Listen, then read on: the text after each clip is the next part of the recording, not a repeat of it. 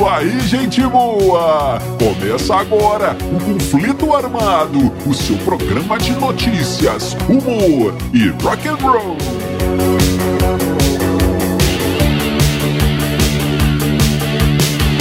E vamos para as manchetes de hoje. O último show de Rita Lee. A festa de casamento do Iron Maiden.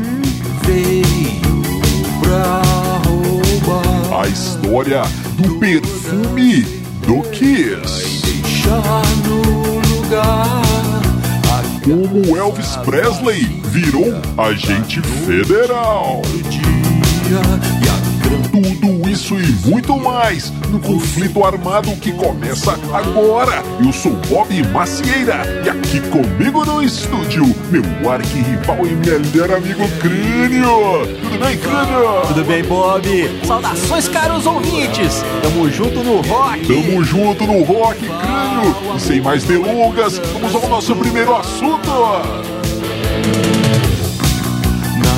É, crânio, crânio! Então vamos começando o nosso programinha. E a primeira história que trazemos hoje é sobre ela, a rainha do rock and roll brasileiro crânio, Rita Lee. Rita Lee Jones, crânio. é, grande Rita Lee. grande, grande Rita Lee. Ô, crânio, você sabia que, segundo as nossas fontes aqui, hein, Sim. a Rita Lee já vendeu mais de 55 milhões de discos, crânio. É, ela é a quarta maior vendedora de discos do Brasil, atrás apenas de Tonico e Tinoco, crânio. É, Tonico e Tinoco, esses sim, hein? Esses são pesados. O crânio, dizem que Tonico e Tinoco é o Motorhead brasileiro, hein? de tão pesado, hein, crânio? Mas é legal, Tonico e Tinoco é legal. Bom, então, continuando aqui, voltando, é, Tonico e Tinoco, Roberto Carlos e Nelson Gonçalves venderam mais que a Rita Lee. Ela está ali no honroso quarto lugar, hein, crânio? Que coisa! E lembrando também, né, crânio, que Rita Lee também participou de uma banda seminal do rock brasileiro, Os Mutantes. Depois teve o Tutti Frutti. E então agora está, depois da carreira solo, é claro, crânio, e agora está aposentada desde, segundo nossas fontes, este show aí que rolou em janeiro de 2012. É. Esse show que vamos falar agora, crânio. Olha aí o show do Sergipe Festival Verão. É, lá em Sergipe, crânio. Sergipe no Alagoas, é, na Bahia. Isso, isso aí. Desculpem aí, amigos do Norte. Mas lá em Sergipe, lá em Sergipe rolou esse festival e Rita Lee é, estava fazendo um show que seria o seu último show, olha aí. Então tá, durante o show, o show rolando aquela festa toda, rock and roll pra lá e rock and roll pra cá. Muito o bom. que que acontece? Acontece uma revista. Revista é um pulão, crânio. É. A polícia estava ali dando o famoso pulão no pessoal na frente do palco crânio. E a Rita ali não gostou nada, nada, nada, nada daquilo. Parou o show e passou um sabão nos policiais, crânio. Passou, deu ali um verdadeiro sermão. Disse que eles estavam usando de força brutal. O que, que é força brutal, hein, crânio? É. Acho que ela quis dizer força bruta, hein? É. Mas tudo bem, porque tem esse vídeo aí na internet, dá para conferir, olha aí, olha aí. Ô, crânio, então tá. É, ele, ela disse, cadê o responsável? Quero falar com o responsável por essa bagunça. É, o show é meu, disse Rita Lee, é a minha despedida. Bom, Crânio, até aí estava tudo bem, tudo tranquilo, mas aí, Crânio, ela começou a chamar os policiais de cachorros. Pois é, cara. E filhos daquela coisa lá que não podemos dizer aqui. Crânio, cachorro, filho disso, filho daquilo, e disse, vem aqui, Vem me prender! Vem me prender, seus policiais! Olha, crânio, a Rita ali se complicando, hein? Ô, Bob, e, por falar, e por, por, falar em, em complicação, Sim. essa é uma questão complicadíssima, né, Bob? Pois uma é, que não tem como você fazer um show desse tamanho, né? Um festival é, para 20 mil pessoas, como era o caso ali, sim, sem segurança, cara. Inclusive já tentaram, né? A gente não pode deixar de lembrar do festival de Altamont, quando os Rolling Stones tentaram fazer um festival é, hippie, aquela coisa toda. É verdade. E os, os chamaram os Hell Angels para fazer a segurança. Resultado, teve até morte no, no, no dia da, do, do festival. Então, assim, precisa de ter é, é, segurança. segurança. Precisamos do, do, da polícia ali. Não tem como. É claro que a polícia também pode ter exagerado. Pois é. Mas não sei, cara. É, mas, mas a Rita Lee se exaltou. Ela, ela, ela inclusive chegou a dizer: cadê? Tudo isso aí por causa de um baseadinho? Traz o baseado aí, traz aí que eu vou fumar aqui em cima do palco. Pois Tava é. procurando confusão, né, Rita Lee? Convenhamos. E, e aí, ô Bob, entra uma outra questão, cara que é o seguinte: Sim. existe a lei. Você pode concordar ou não, mas existe a lei. Você não pode fumar o negócio ali. É... Se você não gosta, cara, tudo bem, mude a lei, né? Vá atrás do seu, do seu representante político aí, é, é, deputado, sei lá o quê, e tente mudar a lei. Mas enquanto existir a lei, a gente não pode fazer nada, né? A gente tem que cumprir a lei. Ou fazer escondidinho, né? Na frente da polícia não, galera. ô, ô, mas então tá. Depois da confusão toda, a Rita Lee retomou o rock and roll, continuou o show, tudo bem. É. E aí acabou o show, a Rita Lee descendo ali do palco, se encaminhando para a entrevista coletiva.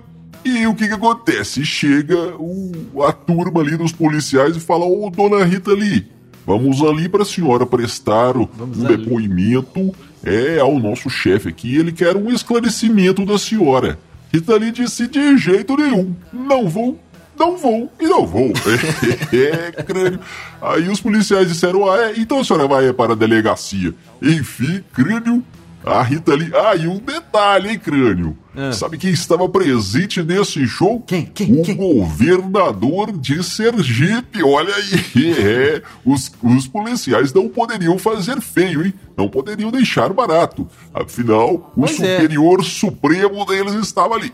Enfim, crânio, levaram a Rita Lee para a delegacia e ela foi processada por apologia ao crime apologia ao criminoso é. e desacato, crânio. Olha é, aí. Pois é, Bob. Mas o... resultado do resultado, final das contas, Sim. crânio, ela perdeu o processo e teve que pagar uma indenização de 7.300 reais, crânio. Mas você pode até pensar, é razoável. Ela perdeu ali, então, o cachê, o cachê do show, né? Os 7 mil, tá, deve, deve ser por aí que a Rita Lee ganhava. É. 7.300. Só que, só que, foram 7.300 a cada um dos 33 policiais que estavam ali e foram ofendidos, crânio. Isso, veja só, em 2013, é. o que dá um total de 2 mil, aliás, 240 mil reais e uns quebrados, creio. Que prejuízo! Pois é, Bob. Isso em 2013, né? Na defesa, a Rita Lee disse que ela foi tomada de emoção. Por isso que ela sim, falou sim. aquilo tudo lá e tal, mas enfim, não colou e ela teve que pagar a multa. Agora, o mais interessante dessa história é o filho dela, o Beto Lee Beto Lee, um grande. O Beto Lee que é um. Ele é. Ele é. Ele é filho da Rita Lee, né, Bob? Olha, é, o Beto, filho da Rita, estava ali no, no, no, tocando com ela no dia do show e tudo, e ficou muito bravo. O cara ficou indignadíssimo, ele ficou furioso, Bob. Sim. E aí o que, que ele fez? Claro, ele foi pro Twitter. ele disse, eu cito aqui: a polícia levou a minha velha pra delegacia. E aí a parte mais legal. Bando de frouxo! Ah, é, esse é o Beto Lee, rock and roll e Beto Lee. Chamou a polícia de frouxo no Twitter. Muito bem, cara. Mas dizem. Dizem, Bob, Sim. que quem estava lá perto e viu a situação disse que, na verdade, quando aconteceu, ele disse assim: Puta falta de sacanagem, cara. Isso é uma puta falta de sacanagem. Eu não vou perdoar. Vou xingar muito hoje no Twitter.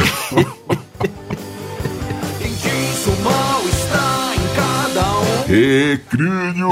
E essa história aqui, olha aí. 1984, crânio! O Iron Maiden lançou o grandioso Power Slave. Legal, olha só, uma legal, turnê fantástica em crânio. Sim. Muita e muita gente foi introduzida no, ao heavy metal através desse disco aí, dessa época aí. É. Muito bom. Mas o que, que acontece? Eles então fizeram uma turnê crânio, uma turnê sensacional. Antes, parece que foi até antes de sair o disco, eles arrumaram ali, mexeram os pauzinhos e conseguiram fazer uma turnê crânio Sim. atrás da cortina de ferro. É, na época, né, a Guerra Fria, e muitos países viviam ali sob a influência da, da União das Repúblicas Socialistas Soviéticas, crânio, é. É. E não era muito comum bandas de rock, muito menos de heavy metal, fazerem turnê por lá. Enfim, os, os Iron Maidens conseguiram fazer uma turnê muito legal. Isso aí dava uma história, hein, crânio? Dava um programa só pra falar disso. Mas enfim, Verdade, cara. eles então estavam fazendo alguns shows na Polônia, crânio, e acabaram indo parar em um uma festa de casamento, crânio. Olha isso, hein? Ninguém sabe explicar exatamente como isso aconteceu, como que eles foram parar nessa festa de, de casamento, mas, crânio, eu imagino, e eu vou contar aqui o que pode ter acontecido, porque eu já vi acontecer isso, hein, crânio? É. Na minha, na minha época aconteceu isso com um time de futebol. Né? Um time de futebol, e, e o que, que acontece? Os caras estavam. Eu vou contar a história do time de futebol, como, aliás, a história do time de futebol como se fosse o Iron Maiden. Então tá. Os caras estavam, crânio, pegando autógrafos do pessoal do Iron Maiden barra time do Vasco, crânio. É, então tá. E acabaram que os fãs ali falaram: Ô, meu amigo, o que, que você vai fazer hoje? O show é amanhã, o jogo, o show, entendeu, né? Sim, é. sim. É porque é o seguinte, cara, tem uma. vo- Você está de folga hoje, tem uma festa de casamento, aniversário. Então eu não vou explicar mais, não. hein? Não, Já deu pra entendi, entender. Então entendi. tá. Tem uma festa de casamento hoje, por que, que vocês não vão lá, cara? E aí os caras pegaram o endereço, mas os fãs acharam que não, que os caras não iam, né, crânio? Mas eles foram. E isso aí eu já vi acontecer, crânio. Então time suponho que na história aí do Iron Maiden tenha acontecido a mesma coisa. Chamaram achando que os caras não iam e os caras. Os caras foram, crânio. É, olha aí. Sim. E os caras do Iron Maiden chaparam, beberam até não poder mais nessa festa, crânio. Pensa bem, todo mundo ali com menos de 30 anos, 20 e poucos anos. E tudo bem. Então dizem que o casamento estava um tédio. E alguém tinha uma bandinha lá tocando crânio. E alguém deu uma ideia, Ô, galera, vamos fazer um som aí nessa festa, vamos animar essa coisa toda aqui. Ah, então vamos todo mundo embriagado, não é? e foram lá e tocaram mesmo o Iron Maiden tocando na festa de casamento. Imagina isso, crânio, que Ô, loucura! Bob, imagina o noivo e a noiva depois contando pra, pra família, né? Sim, sim. Ah, você sabe quem tocou na minha festa de casamento, cara? O Iron Maiden. Ainda bem que filmaram, né, Bob? Porque senão ninguém ia acreditar. Mas o interessante aí é o seguinte: a música que eles tocaram, né? Foi simplesmente Smoke on the Water, cara. Ai, meu pai do céu. Olha, crânio. Não, cara, a música é legal, a música é legal demais. Mas a única banda que eu gosto de ver tocando essa música é o Deep Purple, cara. O resto não. Parece que todas as bandas do mundo, a primeira música que eles pegam pra tocar, vamos montar uma banda, vamos. Qual que a primeira música pra tocar? Smoke on the Water, cara. Mas aí, aí que tá, né? É porque a música é fácil, né? Um riffzinho. É o primeiro que a gente aprende quando começa a arranhar um violão. Aí o baixo olha. fica quase que o tempo inteiro numa nota só. Então, por isso, era a única música que os Iron Maidens, naquele grau da cachaça, conseguiriam tocar ali naquele momento. O crânio, pois é, agora essa próxima história é sobre o Kiss. É, uhum. crânio, mais precisamente sobre o, uma, uma aprontação, uma loucura do guitarrista, fundador da banda, um dos fundadores da banda, Ace Frehley. Crânio, olha uhum. aí, em uma entrevista, em uma entrevista, Gene Simmons e Paul Stanley foram perguntados sobre a vida louca das estrelas do rock and roll. E poucas bandas podem dizer que tiveram uma vida na estrada tão louca quanto o Kiss. É verdade, crânio? Pois é. Então, perguntaram então para Gene Simmons e Paul Stanley qual foi a maior loucura que eles já fizeram, que eles já viram nessa longa estrada do rock and roll. pois é. E eles disseram o seguinte: Olha, meu amigo, não tem um dia que a gente não lembre, que a gente não comente do, de um caos, de um caos do nosso amigo guitarrista Ace Frehley. Lembrando o seguinte, Crânio, poucas bandas também tiveram tanto sucesso quanto Kiss. É. Fizeram tantos shows em tantas cidades, tantos hotéis e tantas substâncias, não é, Crânio?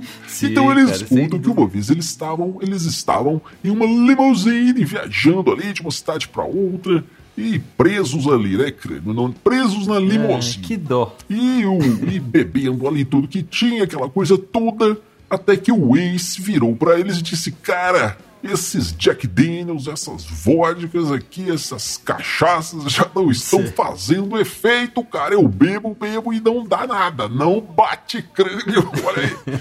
então, os caras, o Did Silva e o Paul Stanley disseram, cara dizem que o, o, uma coisa que tem um altíssimo grau de álcool é um vidro de perfume. Crânio perfume tem muito álcool, olha aí. Ah, mas o, o Ace Frehley não pensou duas vezes, já, já foi lá, pegou a mala dele e foi tirando as roupas e o Gene Simmons e o Paulista também pensando, não, ele não vai fazer isso, ele não vai fazer isso.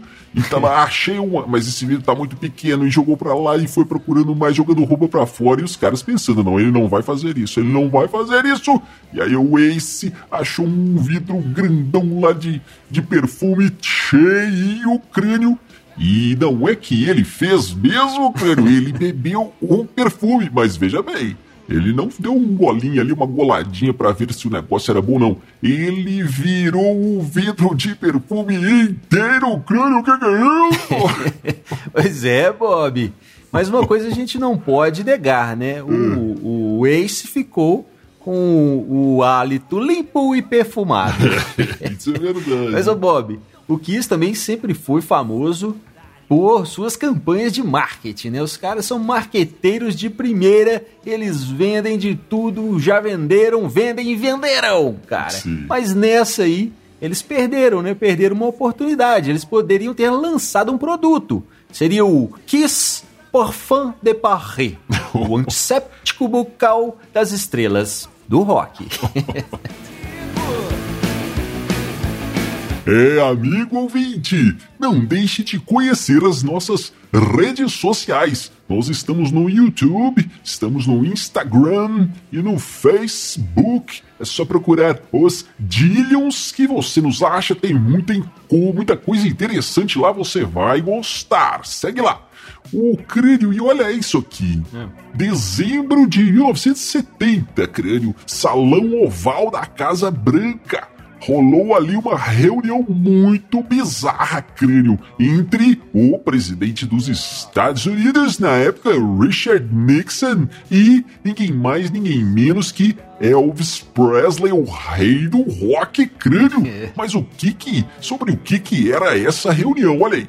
O Elvis simplesmente queria ser um agente federal antidrogas. Crânio, que, que é isso? Ele foi pedir para o Nixon para o Richard Nixon, presidente dos United States, para ser um agente antidrogas. Mas o que que acontece? Dizem que o, que o Nixon até desconfiou dessa história. Falou, ah, eu não vou receber esse Elvis não. Mas ele tinha lá um assessor, um dos principais assessores dele, Nixon, que era muito fã do Elvis e acabou agendando essa reunião. Porque o Nixon nem queria de tão absurdo que era a proposta.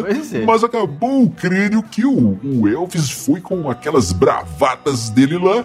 E inclusive falou mal até dos Beatles, disse que eles eram é, anti. tinha um espírito anti-americano, crânio. É. E não é que deu certo. O Nixon nomeou o Elvis um agente federal honorário. pois, isso, pois é, Bob. O que, o que, que acontece, cara? Nessa época aí, final dos anos 60, começo dos 70, né? Sim. Guerra do Vietnã, aquele monte de protesto e tudo. O combate às drogas nos Estados Unidos estava ligado no máximo, né? Sim. O que o Elvis queria, na verdade, era poder comprar as drogas dele em paz. E com, com o crachá, né, com a carteirinha lá de agente federal, tava liberado, né? Mas eu fico imaginando aqui, Bob, é o Elvis agente secreto, cara. Imagina o, El, o Elvis tentando se infiltrar para descobrir quem estava usando drogas e numa, numa, festa lá cheio de doidões. Sim. Ele teria que ir disfarçado, né? E sabe qual um bom disfarce que ele poderia usar, que ninguém ia reconhecer? Hum. Ele poderia ir fantasiado, disfarçado de Elvis Presley. Ninguém ia reconhecer. É verdade, crânio. E amigo ouvinte, você fica agora com o último lançamento dos Dillions, a música Bom Pra Mim, que você encontra no Spotify. Nos vemos no próximo conflito armado. Valeu, valeu, valeu.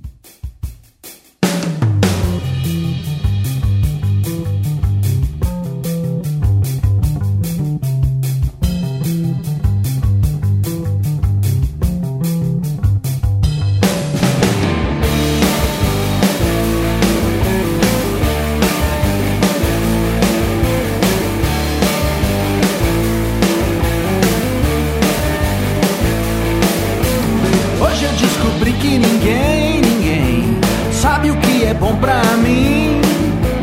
Ouvi conselhos, segui ideias, rezei pro Senhor do bom fim. Minha geladeira é um matagal, cheia de tudo que faz bem. Mas minha cabeça continua lotada de tudo aquilo que não convém. clichê de beijar você e fugir pelo mundo. Sei que eu não sou nenhum príncipe, estou mais pra um cão, vagabundo. Ah, seu pai vai querer me bater.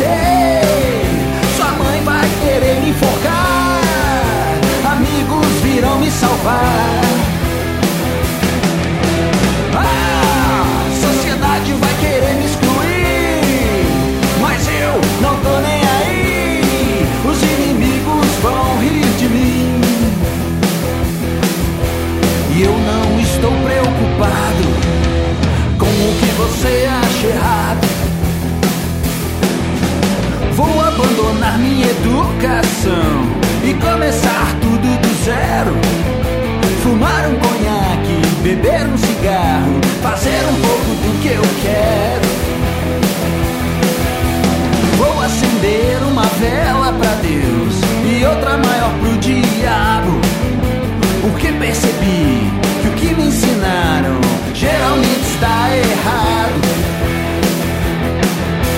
Menos essa vontade clichê de beijar você e fugir pelo mundo. Sei que eu não sou nenhum príncipe, estou mais pra um.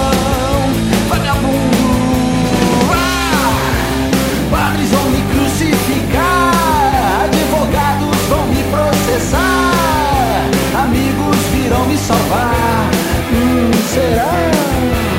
Ah, polícia vai querer me prender, a medicina vai querer me internar, a escola vai querer me expulsar. E eu não estou preocupado com o que você acha errado, é, com o que Francisco acha errado, com o que o Bento acha errado, com o que o João acha errado.